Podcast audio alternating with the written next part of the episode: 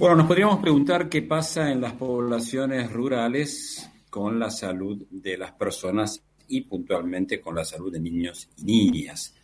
Para ello vamos ahora a realizar una entrevista a quien hace unos días em, formuló una frase afirmando que el 50% de los niños que viven en poblaciones rurales tienen asma de origen tóxico.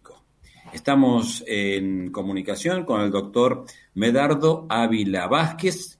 Él es médico cordobés, pediatra, pertenece a la red de médicos de pueblos fumigados y docente también de la Universidad Nacional de Córdoba. Muy buenos días, Medardo. Un gusto saludarlo. ¿Cómo está? ¿Bien? Buen día, doctor. ¿Cómo le va? Bienvenido. Muy bien. Se escucha, se escucha bien. Se escucha bien. ¿Vos nos escuchás bien? Sí, sí. Perfecto. Bueno, ¿qué, más nos podés comentar de, este, de, esta, de esta frase, digamos, de esta introducción sobre la salud de niños de las áreas rurales?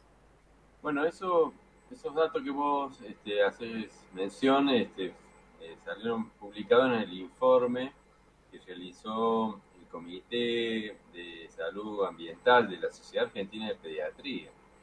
La Sociedad Argentina de Pediatría acaba de emitir un informe de más de 170 páginas sobre los efectos de los agrotóxicos sobre la salud de los niños, lo cual es muy importante para los que hemos venido trabajando estos temas en los últimos años, porque realmente hay una, una situación de exposición, o sea, de contacto las personas que viven en las zonas agrícolas y en este caso de los niños en particular con eh, agrotóxicos que están contaminando estos ambientes y esto va desencadenando una serie de enfermedades. Una de las enfermedades o trastornos más frecuentes que encontramos es que los niños tienen eh, episodios de asma, episodios de, de broncoespasmo, con sibilancia, con obstrucción para poder respirar que requieren eh, hacerse disparos de broncodilatadores en aerosol y esa es la forma en que pesquisamos a nivel mundial la incidencia del asma, es preguntar a la familia de los niños si están usando broncodilatadores y ese uso es de varias veces al año. Cuando este dato es positivo, bueno, eso significa de que tenemos un cuadro de asma, que es un episodio recidivante de broncoespasmo. Inevitable, em, indefectiblemente, o por decirlo de otra manera, irrefutablemente, eh, está vinculado a la aplicación de agrotóxicos.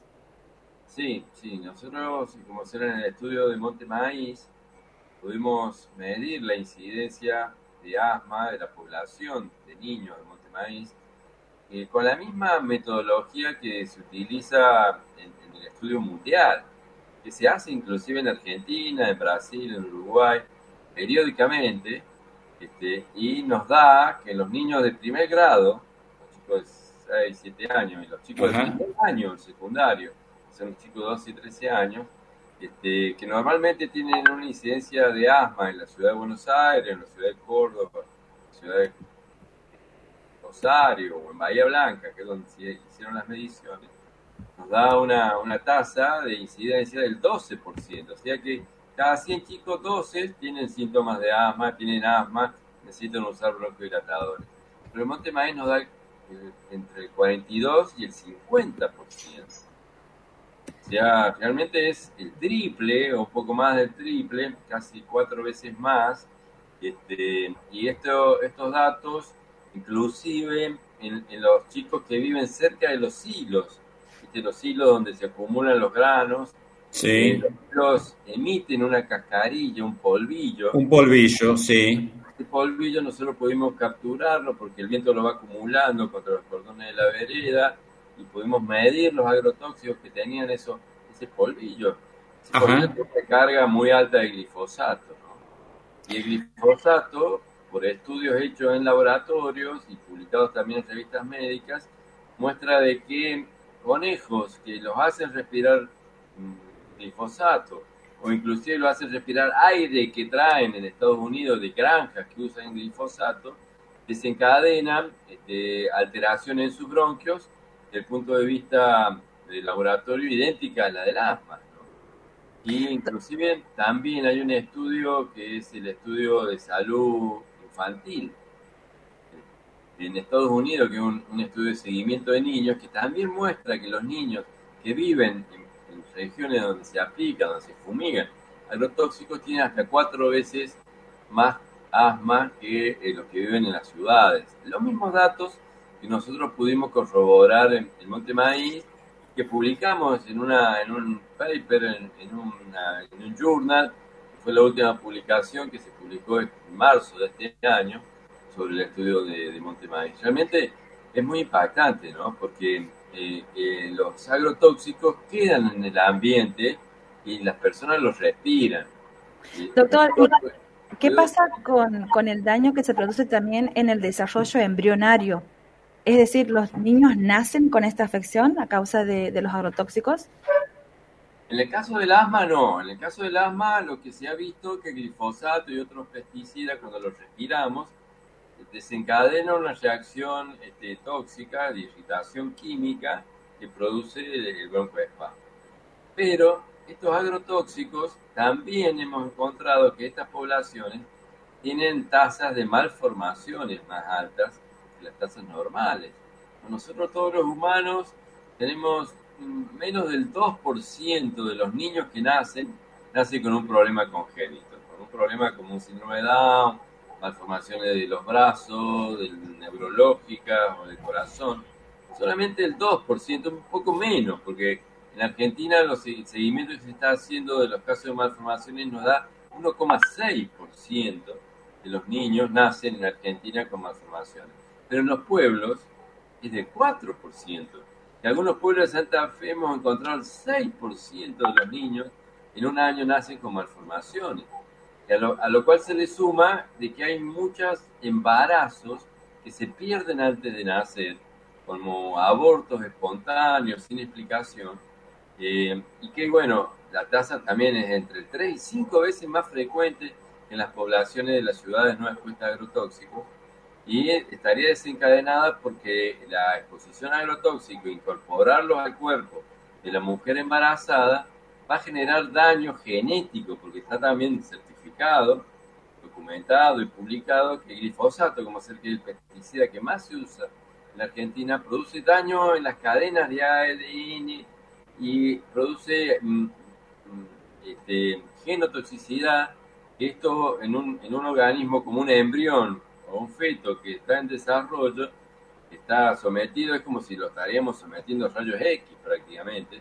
Entonces las tasas de malformaciones son muy altas e inclusive hemos, hay estudios que muestran que si la mujer queda embarazada en la época de fumigaciones, el riesgo es mucho más alto también, es de seis veces el riesgo de que tenga un niño con malformaciones o que pierda el embarazo, si ella quedó embarazada como ser en Argentina vendría a ser la época de fumigación más intensa entre septiembre y febrero.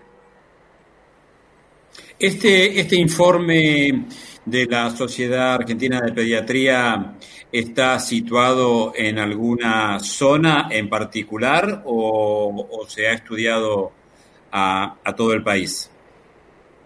Bueno, este informe se hace con los datos publicados en revistas científicas que ha hecho la Universidad de Córdoba, principalmente por el grupo nuestro, y hay otro grupo que también viene haciendo investigaciones, y la Universidad de Rosario, la Facultad de Medicina de Rosario, ha hecho muchos estudios en más de 30 pueblos de Córdoba, de Santa Fe, por supuesto, de Entre Ríos y algunos de Buenos Aires, donde nos da situaciones muy similares. En Santiago del Estero, mm, yo no, tenemos hecho estudios todavía, Sí tenemos comentarios de médicos y, de, directores de hospital, como ser en Selva, el, director del hospital de Selva, y, amigos de Bandera, de otro, pueblo, de un área agrícola con mucha exposición a agrotóxicos, nos relata que también tienen este, un perfil de enfermedades muy similares a la que nosotros vemos en los pueblos fumigados. ¿no? O sea que hay un aumento de los casos de cánceres, notablemente. nosotros tenemos una carga de cáncer en la Argentina que, significa que cada mil personas, dos se van a enfermar de cáncer por año. De cada mil personas, dos van a tener un diagnóstico de cáncer en un año, pero en los pueblos agrícolas encontramos que, son seis o siete las que desarrollan un cáncer en un año, este, y no dos, ¿no? Y, esto se ve que la tasa de, mortalidad como ser por cáncer es la primera causa de mortalidad en estos pueblos. También está aumentando en los niños el cáncer, por supuesto, pero en los adultos eh, está muy, muy disparado. A ver, ahí perdimos lamentablemente la comunicación con, con el doctor Medardo Ávila Vázquez, que es médico integrante de la red de médicos de pueblos fumigados, es docente de la Universidad Nacional de Córdoba, es pediatra. A ver, eh, Merardo, si estamos en comunicación, ¿nos escuchas? Hola, hola. Eh, no, se ha perdido. Aparentemente se ha perdido la comunicación. Muy interesante lo que estaba comentando a partir de este documento que se ha conocido. Eh, voy a tratar de, enviar, de enviarle un mensaje de enviarle un mensaje a ver si puede ingresar nuevamente. Nos comentaba que desde el año 1996 la cantidad de pesticidas que se aplican en el país aumenta permanentemente. Ahí estamos. A ver, Merardo. Ahí estamos otra vez. Ahí estamos. Ahí estamos otra. Bien.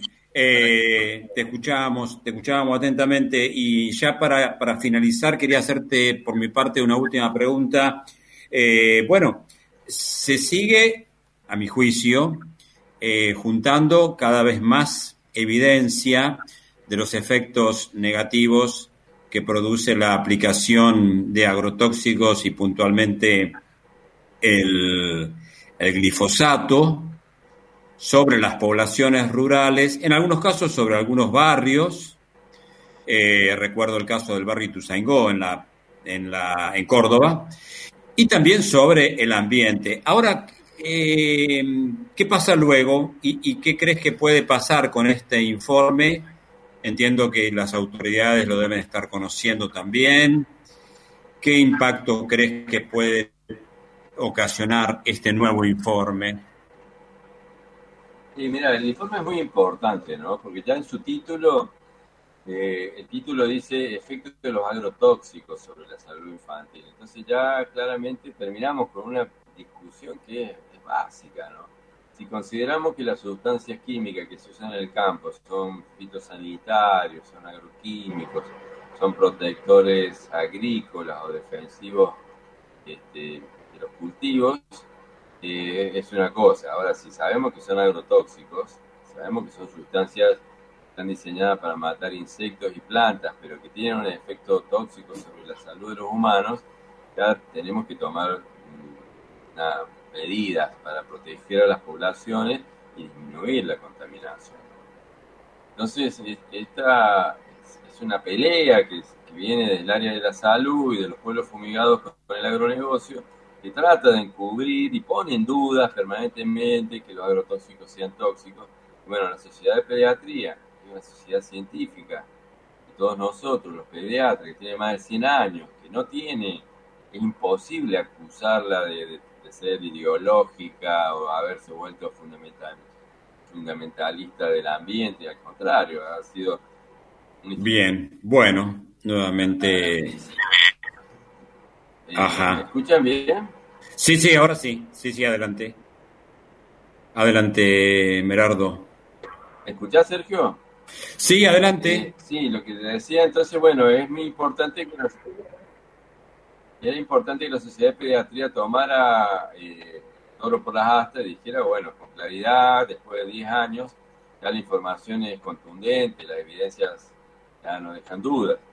Con este informe nosotros vamos a seguir discutiendo en los consejos deliberantes de los pueblos, en el juzgado donde se presentan amparos, ¿no? En Santiago en Salta hay amparos tan firmes y que impiden fumigar algunos pueblos y lo se hacía generalmente con la información de las investigaciones. Ahora se va a hacer con el informe de la Sociedad de Pediatría, que es muy fuerte. ¿Cómo se lo puede conseguir a ese informe de la Sociedad de Pediatría?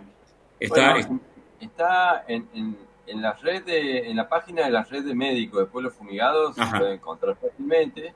Y está en, la, en el portal de la SAP, de la Sociedad Argentina de Pediatría, también está, aunque es más complejo encontrarlo en la sociedad, en, la, en el portal de la SAP.